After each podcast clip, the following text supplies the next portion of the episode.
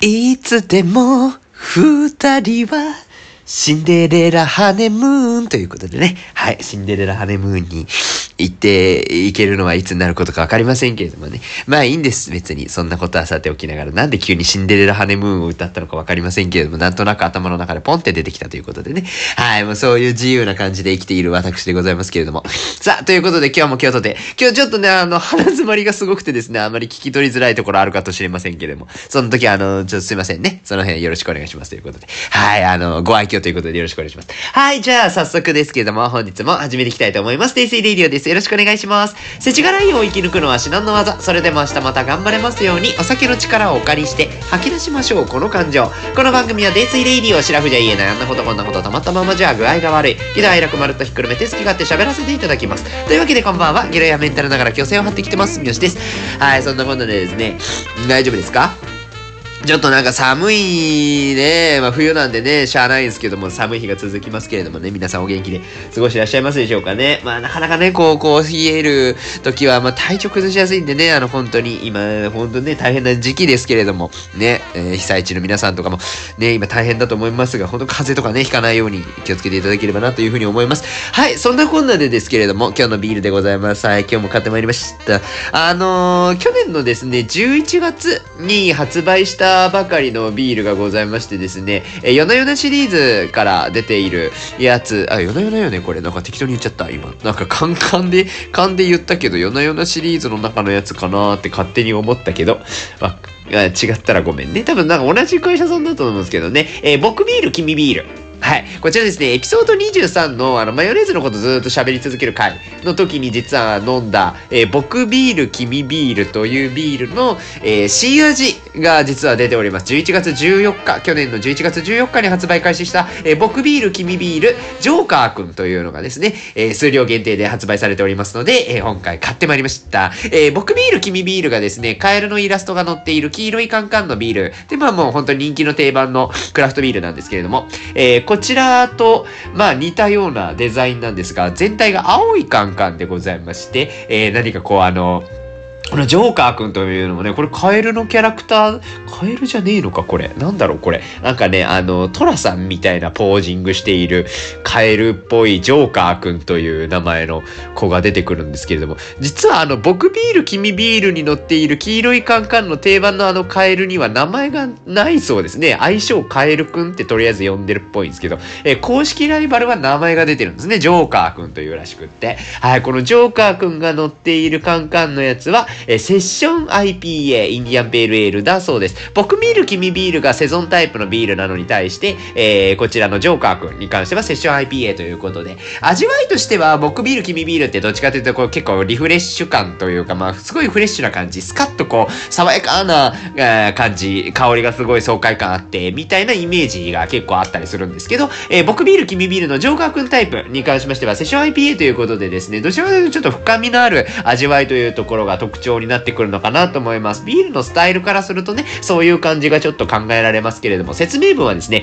トロピカルフルーツや柑橘を思わせるホップの香りが心を開放的に、時間を忘れてちょっとルーズに何杯でも飲みたくなる軽やかな飲み口のクラフトビールという風に説明書きが載っておりますので、えー、どうでしょう？このフルーツ感というか柑橘感というかね、そういう香りというところも楽しみつつ、今日ごめんね、鼻詰まってて本当に申し訳ないんですけど、あなるべく鼻の穴かっぽじってね、金飲んでいきたいなという風に思いますよ。はい、ということで、スタバのマグカップさんに、今日も注いでいきたいなというふうに思う次第でございます。えー、僕ビール、君ビール、ジョーカーくん。味わってみましょうか。はいよ。味わいどうでしょうね。あー、でも、確かに注ぐと鼻詰まってるながらこの柑橘の香りがスッと鼻にね、届いてくるような感じがありますわね。え、ビールの色としては、もう、王道のビールの色ですね。これ黄金色と申しますれば、皆さんイメージつきますでしょうかこの綺麗な、綺麗な色味をしておりますよ。はい、じゃあ早速ですけども、ジョーカ君をいただいていきたいと思います。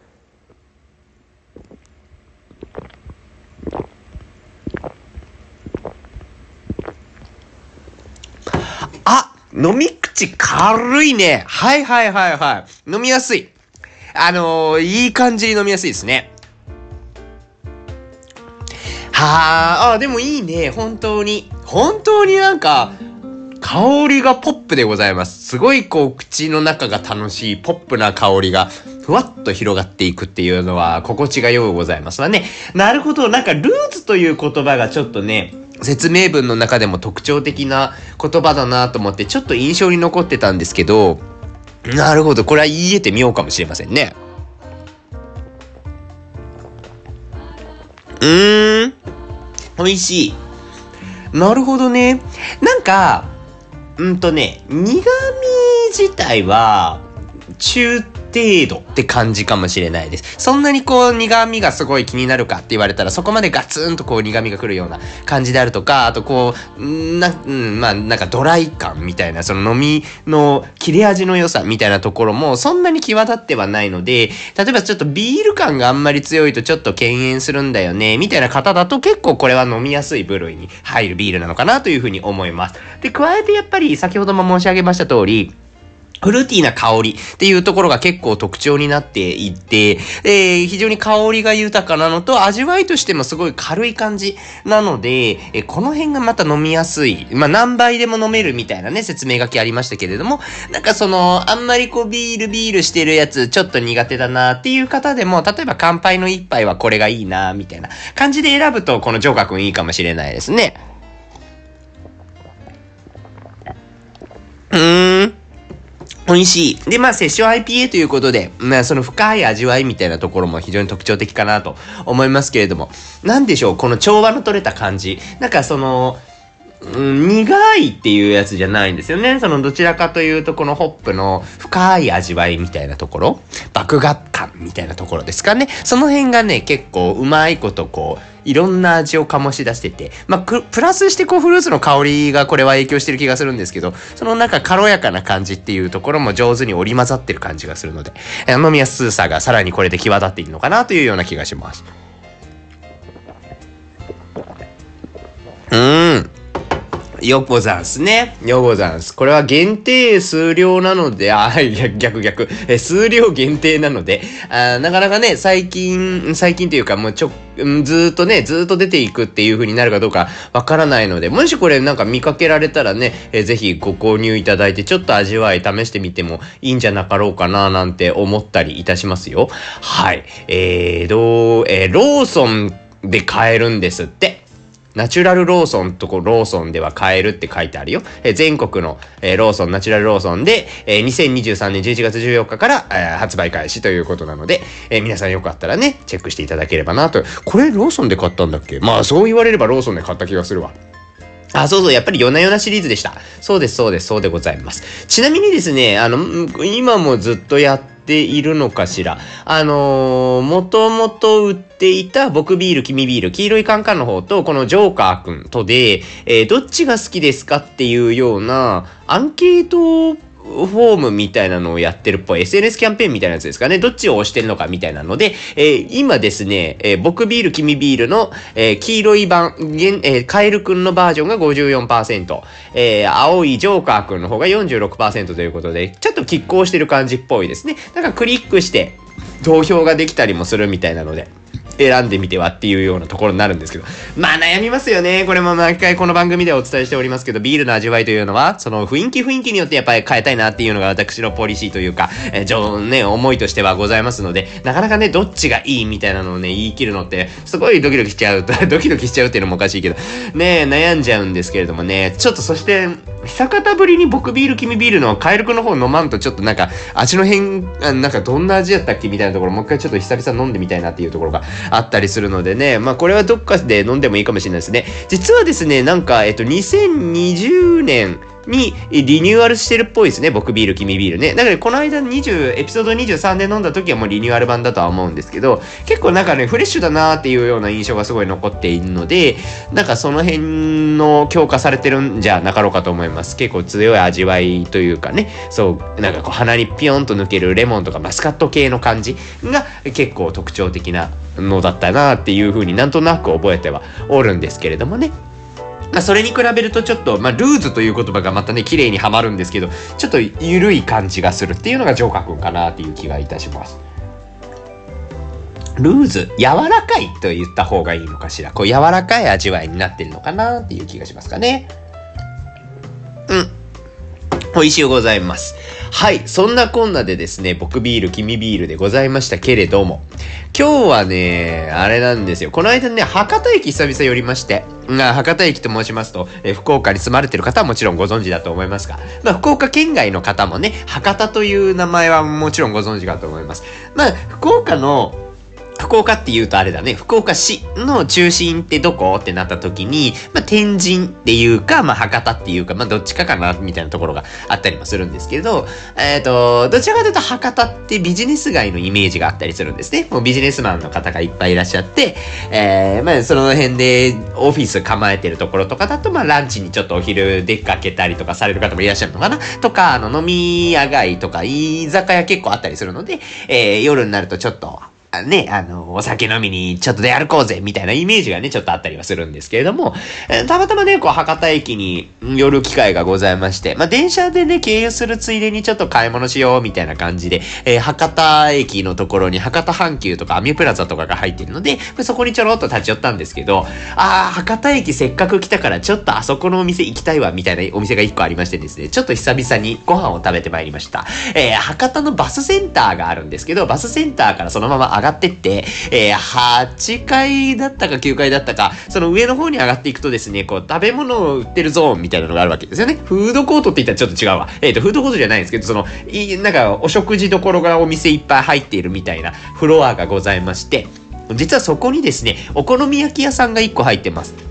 吹き屋という名前のお好み焼き屋さんなんですけども、実は私、ここを結構リピートしてるところがございまして、なかなかこう、博多に行く機会というものがですね、こう、仕事上、あんまり毎回行くっていうあれでもないのと、家から博多までっていうところが、まあ、バスを使えば、うん、まあ、一応一本で行けるのは行けるんですが、なかなかこの、ちょうど良い距離感というところに、なんていうか、あんまりなく、そのバスもバスでね、いろんなバス停からまあ出てはいるんですけど、まあ、絶妙にこの時間によってこのバス停に乗らないとぴったりいけないみたいなね、ちょっと悩むぐらいの立ち位置のポジションにある地理感なんですよ。っていうところもあって、なかなかこう博多でゆっくり買い物みたいなのってもうタイミングが合わないとなかなかしなかったりもするんですけど、まあ、行った時にはね、せっかくなんでということで、いつも実は立ち寄っているご飯屋さんになります。で、は、吹き屋自体は博多と、あと、前田市のところですね、九大病院があるところ、あの辺に実は出店をされてて、多分ね、支店2つじゃないかな、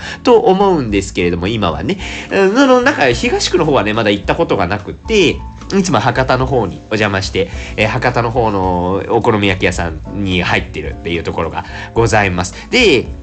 実際行ったら、毎回焼きそばを食べるんですよ。この、お好み焼き屋さんの焼きそばっていうのはですね、実は結構ね、私は、まあ、これはなかなかいいメニューだとずっと思っているところがございまして、まあ、まず鉄板でね、こう、ジュッと焼き上げるっていうようなところもたまりませんし、何よりやっぱあの、お好み焼きのソースでございますよね。まあ、お好み焼き屋さんということでソースへのこだわりっていうのはお店もちろんあると思うんですけど、まあ、ここのソースを使って焼きそばを作るっていうのがね、またまた絶妙なわけでございます。なんて言いましょうか、このお好み焼きのソースというのは、何でしょう、僕ちょっと言い方がだいぶちょっとバイオレンスな感じしますけど、暴力的ですよね、本当にね。なんていうかもう全てを、全てを打ち砕くかのような濃い味みたいなね。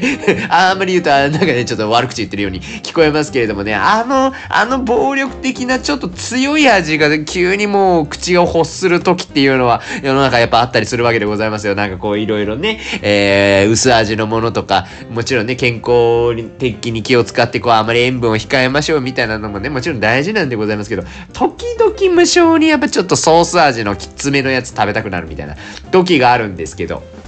まあ、ただなんか、どこのソースでもいいかと言われるとそんなこともなく、やっぱちょっと美味しい焼きそば食べたいよね、みたいな感じの時に、やっぱこの吹き矢がね、ずっと頭の中に出てくるんですよね。というところで、まあ、博多行くタイミングも本当に、えー、毎回は行けないので、まあ、本当なん、どんぐらいでしょうかね。地味に3ヶ月に1回とかなのかななんかそれぐらいのスパになっちゃってたりするんですけど、まあ、その時にはちょっと立ち寄って、このソース味っていうところのね、えー、焼きそばを堪能するっていうのをいつもやってるわけけでございます。で、ここの吹き屋の焼きそば非常に具沢山でして、まあその野菜がね、やっぱ意外と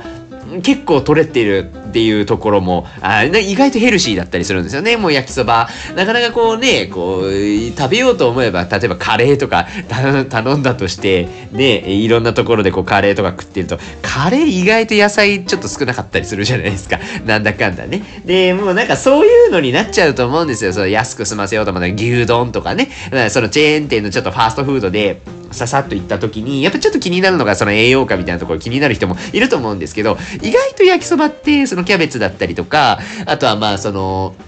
もやし、もやし、キャベツともやしはまあメインだとは思うんですけど、まあその中にもね、いろいろお野菜他にもちょろちょろ入ってたりとか、あとその海鮮系も入ってるので、そういうタンパク源みたいなところも含めて、えー、結構実は栄養価みたいなところ良かったりするので、なんていうかちょっと罪悪感薄れるところありますよね。まあちょっとね、ソーサージのあの美味しさみたいなところがもうたまらないっていうところがメインではありますけれども、なんだかんだその、いろんな具材が入ってるっていうところの、えー、栄養豊富さみたいなところところも嬉しいポイントかなと思っていて。うん、なんか全然罪悪感なくね、ペロッと大盛りでいつも頼んじゃうんですけれども、毎回美味しく食べさせていただいてる次第でございます。これね、もともと、あの、福ビルっていうね、天神のところに、えー、福ビルっていうビルがありまして、その福ビルの、えー、地下になりますかね。地下のところにお店が何店舗か開いてる中に、実は1個あったんですよ、この吹き屋が。だからもともとって博多前出しと、あと天神に3店舗構えれたんですね。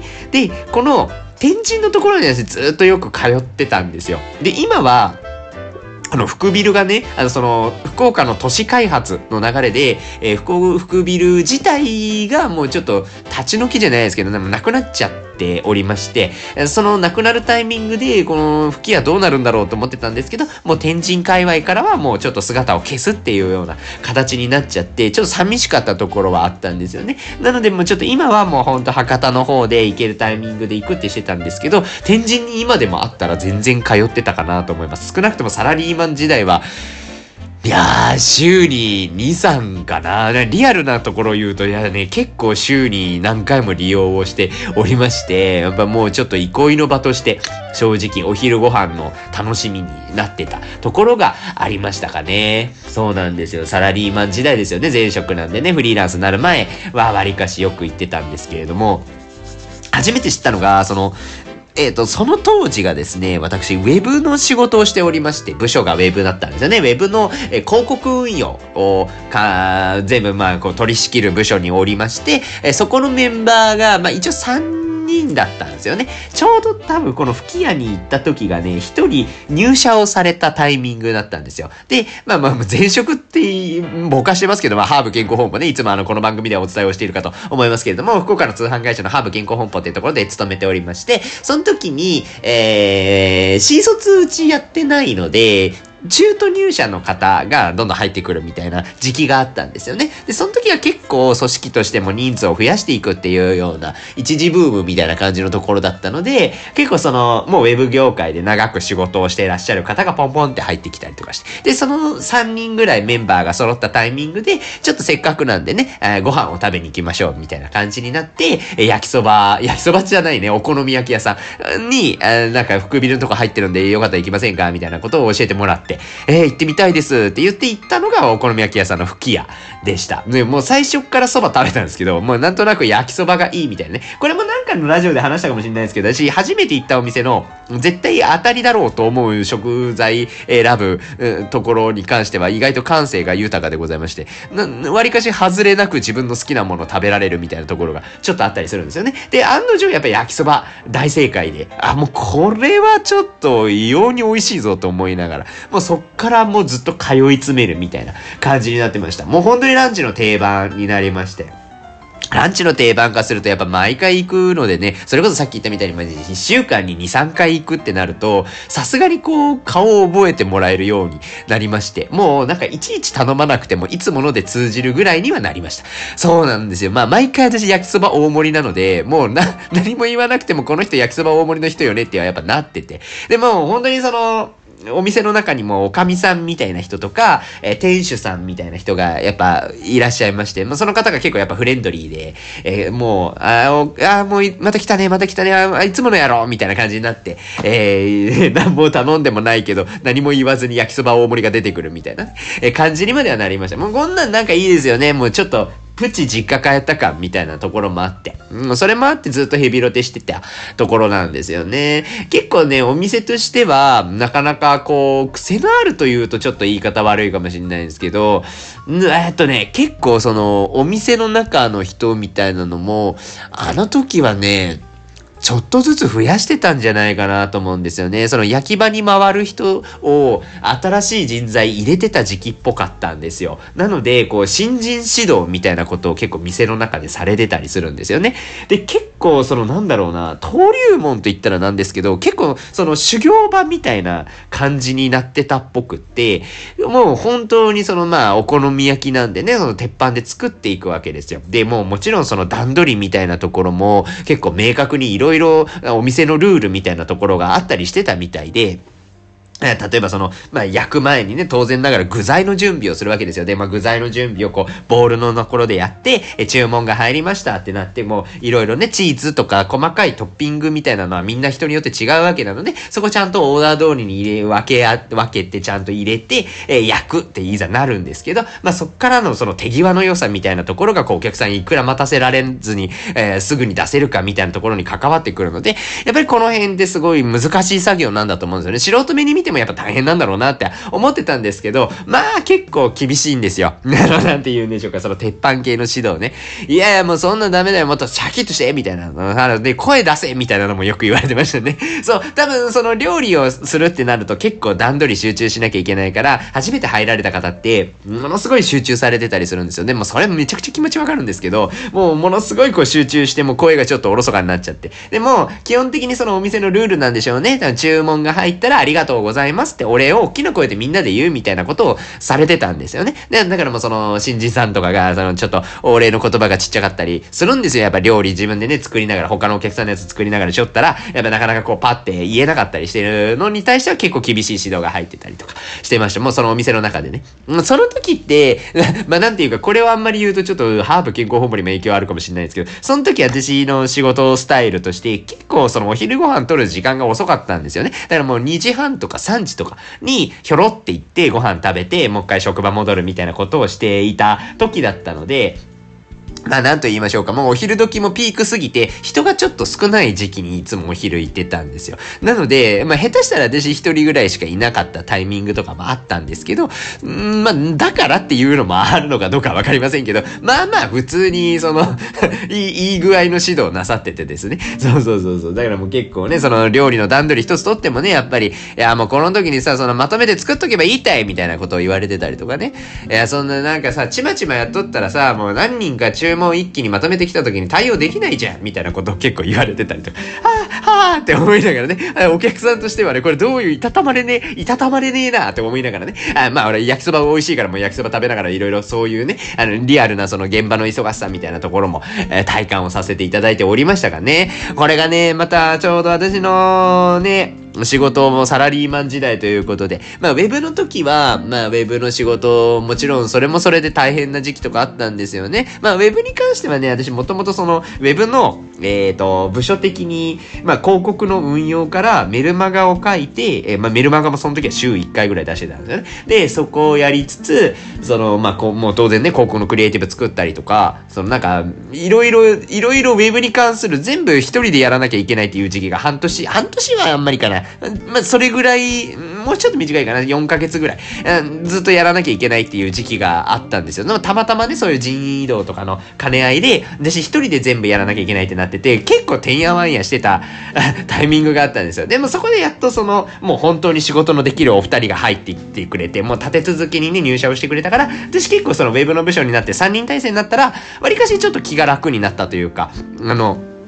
任せて、もう大丈夫な人が入ってくれてたので、ああ、もうなんかこれだったら大丈夫やわって思いながら、ほっとしてたところがあったんですけれども、その、しばらくしたらですね、あの、商品開発に移動になったんですよね。私、部署移動になりまして。で、商品開発はもう初めてだったから、なんていうかもう本当に一から勉強しながらやるみたいな感じになったんですよ。で、もう商品開発長く勤めてた上司がその場にはいたので、その人に教わりながら、しばらくこう商品開発時代っていうとこう、行くんですけど、商品開発の時時はね、商品開発の時でやっぱうまくいかないタイミングとか結構あって。で、自分そのなんか、えー、まあね、勉強しながらっていうところもあるし、なんかその、いろんなタスクが生じた時に優先度が最初やっぱ分かんなかったりするんですよ。で、ここはそんなに焦らなくてもいいのかなって思ってたところが実はすごい大事なところで、そこの作業漏れてたらダメだよね、みたいなタイミングがあったりとか。で、やっぱその辺の判断がちゃんとできてなかったなっていうので結構落ち込んじゃったりするみたいなこともなんかちょこちょこあったりするんですよね。で、結構その仕事がうまくいかない時も当然お腹は減るので、まあ、ランチに、この吹き家の 焼きそば食べに行ったりもするんですけど、結構ね、その仕事でうまくいかなかったな、今回って思ってズーンってなってる時に、お店行くと厳しい指導を目にしたりするんですよね。そうなるとね、結構共感の気持ちがすごい芽生えてました。あなんか、彼も頑張ってね、彼なんですけどね、そのなんか男の人が、そのめちゃくちゃこう厳しい指導を一個されてたんですけど、いや、そうだよね、大変だよね、オーダーも取るのもね、そのメモ取るのも大変よね、って思いながら。ね、そのなんかいろんなことを一気にやらないかんけど、注文入ってきて料理を作るまでに、まあそんななんか、一人だけじゃないからね、お客さんもたくさんいらっしゃる中で、さばいていくみたいなことをやっていくのって、本当にもう処理するの大変だよね、みたいな。で、どっからやっていくみたいなのとか、まあ効率的にやるみたいなことを考えなきゃいけなかったりすると、いや、大変だよなって思いながら、もうなんか見てても全然他人事とは思えなくなってくるみたいなので、ちょっといろいろ強化の気持ちが芽生えてたりはいたしましたかね。で、その新人さん、新人さんっていう言い方もね、あの適切かどうかわかんないですけど、その方もね、なんか徐々にやっぱり、指導される時間みたいなのが減ってて、そう、なんか、最終的にはね、私も焼きそば作ってもらったりしたんですよ。実際にそう作ってくれて、出してくれたりするんですけど、なんかちょっとね、嬉しかった。なんかその 今までずっと見てたから、そのなんかこう、修行してすごい大変な時期とか、まあ怒られてらっしゃった時とかもね、あの、間近に見たからこそ、なんかその人が作ってくれた焼きそばを食べる日が来た時の、なんかちょっと感動みたいなところは結構嬉しかったもんがあって、ああ、この人やっぱね、すごいわ、と思いながら。ね、焼きそばはね、やっぱね、もちろん美味しいんですけど、結構これ大事だと思うんですよね。そのお店として変わらない味をやっぱちゃんと作ってたみたいなところがあって、やっぱりそう、クオリティがね、ちゃんとそのお店で出すものとしてのクオリティをしっかりと担保できてたっていうところがあったので、やっぱね、それだけ努力をなさったんだろうなと思って。まあ、それはなんかひとしおに美味しく感じますよ。そんなものはね、美味しいですよ。なんかね、その時はなんかみ、良かったなって思って。まあ、これからもね、ぜひ頑張っていただきたいなって思いながらだったんですけどね、まあ、そっからね、やっぱもうその、福ビルの時代がなくなっちゃうので、その新人さん今ね、どこにいるのか、ちょっとわかんないんですよね。もしかしたらもう、ね、前出しの方で活躍なさってるかもしれないし、あるいは、ね、もう違うお店に働いたりとか、なんやったらその独立みたいなことをね、なさってるとか、もう本当にね、妄想しようと思えばいろいろ想像は膨らみますけど、何をなさってるかわかんないなと思って、ちょっと懐かしくね、思い出すみたいなこともありますかね。だから焼きそば食ってる時に、結構前職自体も合わせて 漏れなく私の中ではセットで思い出したりもするんですけど、そういう意味でも懐かしいんでしょうね。わりかしその、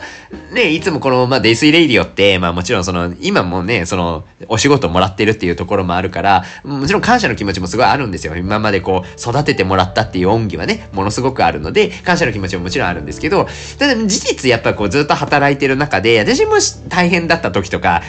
うまくいかなくってすごい悲しかったりした時とか、まあ、しんどいなって思ってた時期も別になくはないんですよね。なくはなかった時に、なんか何が支えになってたかっていうのをいろいろ思い出していると、そのうちの一個って結構この焼きそば結構あったりするんですよ。やっぱりそのなんかお昼ご飯ってね、やっぱ食べたら、あれ結構その食欲割とメンタルに結びついてるところあるので、ご飯食べたらちょっと戻るんですよね。とかいうので、やっぱりその昼ご飯ぐらいは美味しいものを食べたいみたいなのも結構あったから、やっぱその中で好きなものとしてこの焼きそばってすごい自分を支えてくれた一個だったと思いますし、何よりそのお店の雰囲気とか、それこそなんかね、こう、一人の人がどんどん成長していく過程を見られたみたいなのも含めて、あの時代のランチの時間っていうのは、私にとってすごく貴重な時間だったなっていうのを未だに思いながら、時々博多のお好み焼きや吹き屋に行って思い出したりしてるみたいな感じでございます。一応なんかね、博多店にもね、あの、福ビル時代に、あの、この人おったな、みたいな人一人いるんですよね。そうそう、なんかこの人で見たことあるな、みたいな人も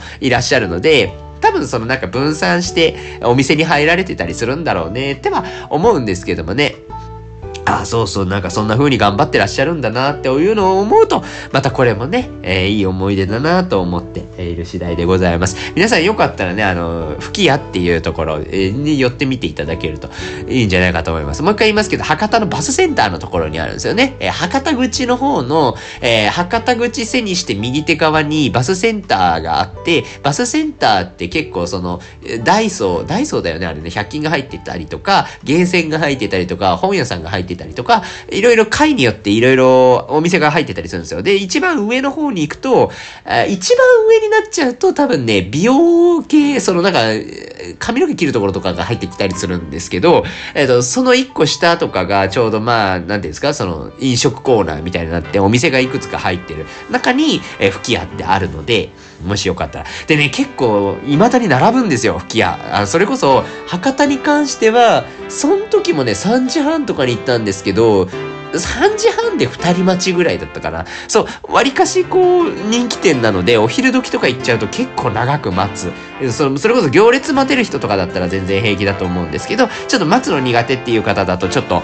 ね、待つ時間がすごい大変だったりすると思うので、まあ、名前書いてしばらく待つみたいな。で、まあ、タイミング見て、もうちょっと余裕ありそうなんだったら、例えば下の方で、まあ、ゲーセンなり本屋さんなりでちょっと時間潰して、あの、ちょろっといいぐらいに上に行くみたいな感じでやっていけば、まあ、なんとかなるのかなっていう気はいたしますけれどもね。まあ、ちょっと人気なので、その辺はちょっと覚悟がいりますけれども。まあ、その分、美味しいものもいっぱいありますのでね。実際お好み焼きもね、一回食べたこともちろんあるんですけど、お好み焼きもすごく美味しいです。もう、やっぱね、ふかふかでございます。ふかふかであのソース味でございますよ。ね、美味しいと思いますので、皆さんも好きなメニュー見つけたら、私のおすすめは焼きそばですけどね、えー、よかったらね、食べに行ってみていただければなというふうに思います。はい、そんなこんなで、えー、肝臓は定期的に倒りつつ、明日も頑張りましょう。デスイレイディオまた次回の飲み会でお会いいたしましょう。本日もご視聴いただきまして、ありがとうございました。